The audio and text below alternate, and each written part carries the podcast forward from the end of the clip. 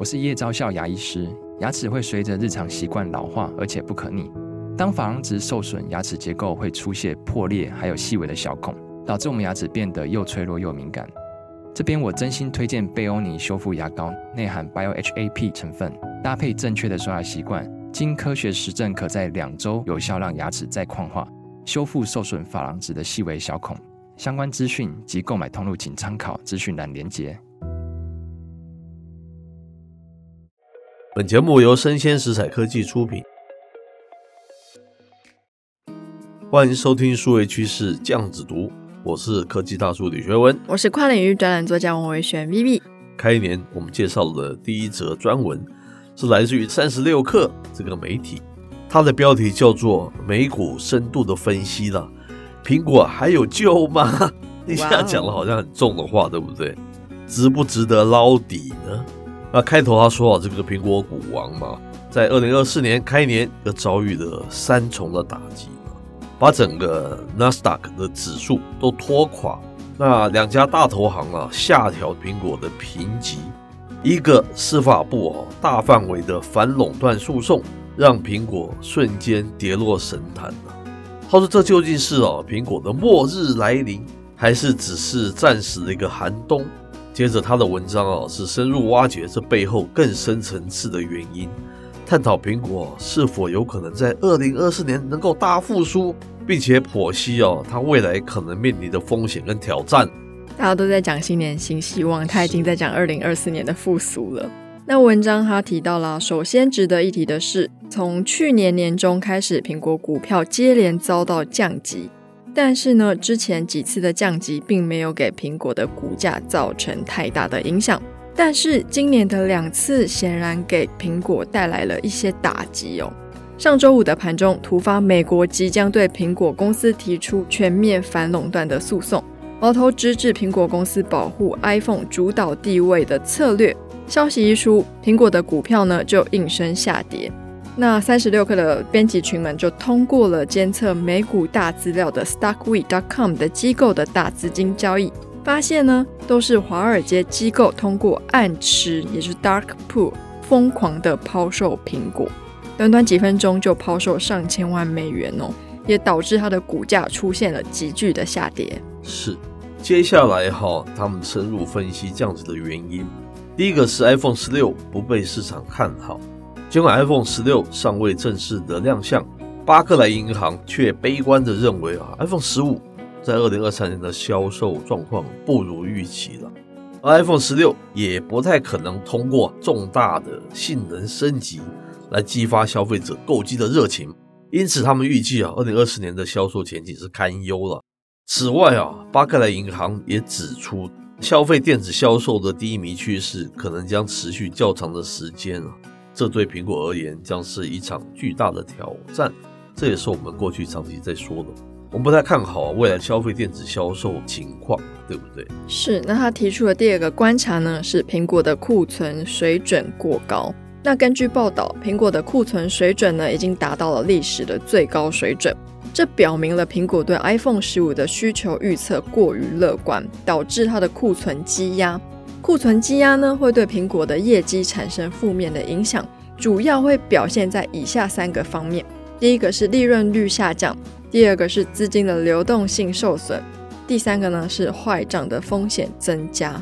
第三点啊，是苹果服务的业务逆势的增长是很好的，对不对？就是后数位汇流相关的东西，它的硬体业务下滑，在过去的两年中，苹果的服务业务无疑是苹果内增长最快的业务的领域，并且成功的抵消了硬体业务方面的一些疲软。在这个第四季度，服务业务的收入达到了创纪录的两百二十三亿美元。苹果更广泛的业务发展轨迹，清楚地显示，与激烈的设备市场竞争以及总体饱和度等等挑战相比，硬体的相关的收入啊，面临着一些困难。那对于苹果的未来风险，他也提出了三点观察。那第一个呢是宏观经济的风险，二零二三年的经济衰退担忧并没有成真。全美商界经济学家协会的一项调查显示，受访者对二零二四年的经济衰退担忧有所缓解。只有百分之七十五的人认为概率为百分之五十或者是更低。美联储预期呢，二零二四年将会降息，这为消费电子市场的复苏提供了利好的环境，可能促成经济的软着陆。但这个预期是落空的。高度依赖消费者支出的苹果将面临更强劲的逆风，它的收入增长跟每股盈利上调的预期可能会落空。是。那第二点，人工智慧的风险，人工智慧对于苹果未来的发展至关重要。如果苹果不能正确采用人工智慧，将可能在市场上落后于更具创新跟先进性的一个产品。那第三个呢，就是诉讼的风险。美国司法部对苹果的 Safari 浏览器跟 Google 的搜寻引擎的交易发起的调查，是苹果面临的另一项长期风险。如果法院裁定终止 Google 跟苹果的业务关系，苹果的收入可能会大幅下降。是。这边就是给大家做一个参考，因为苹果毕竟还是数位汇流非常指标性的公司，这里也是反映了我们这一两年一直在讲的，就是这几年都是数位汇流跟数位汇流大战的一个时期。嗯，就是数位汇流就是以 iPhone 为主，啊，当然主要收入还是硬件是为主，后数位汇流就讲了它是内容跟应用服务，这是叫后数位汇流。这里面已经显然看出。他们的后数位汇流就是内容跟应用服务增长还不错，对不对？是。问题重点是，第一个，它没有办法弥补硬体的下滑；第二个，你内容跟应用服务往上，但是并没有反映在人家对你的信心啊。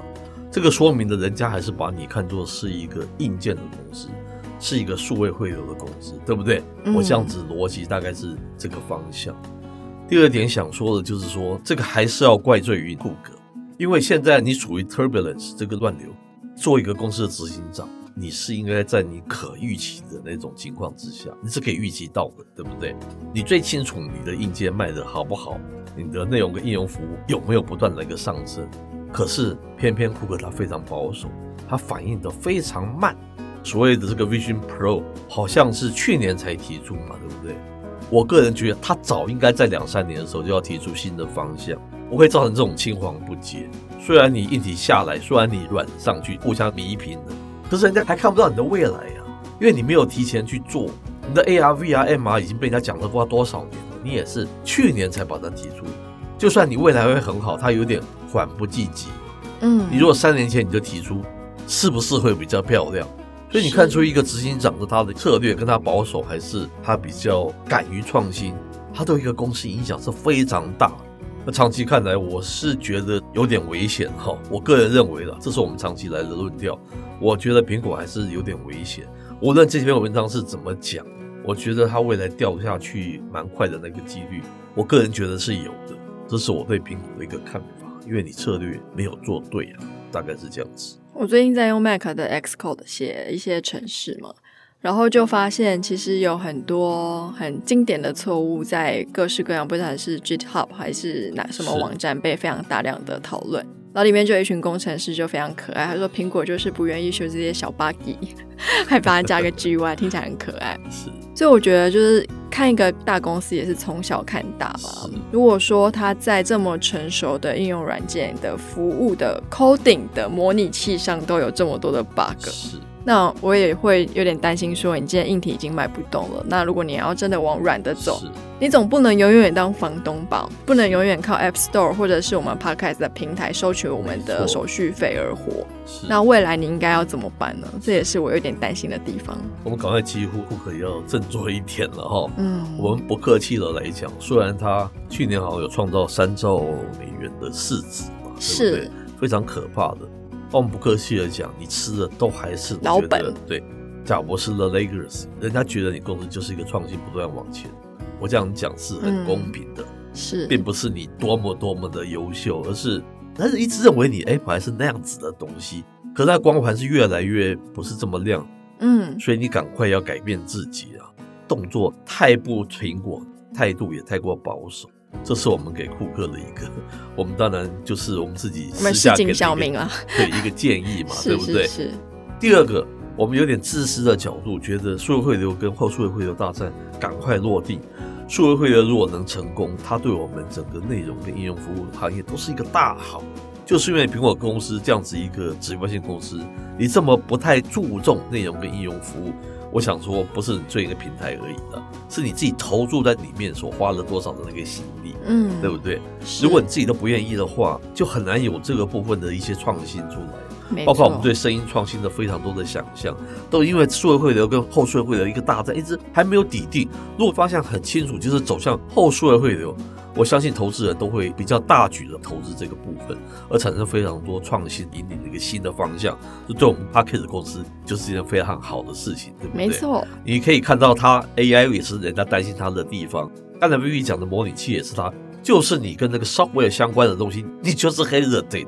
难怪你这个东西明明是后数位汇流上涨的，但是人家还并不看好你，因为人家还认为你就是一个硬件然后数位汇流的公司，嗯、对不对？这是我们七年后一些想法提供给大家了。嗯、那以上内容播到这边告一段落，我是科技大叔李学文，我是跨领域专栏作家王维轩 Vivi，我们下回见喽，拜拜。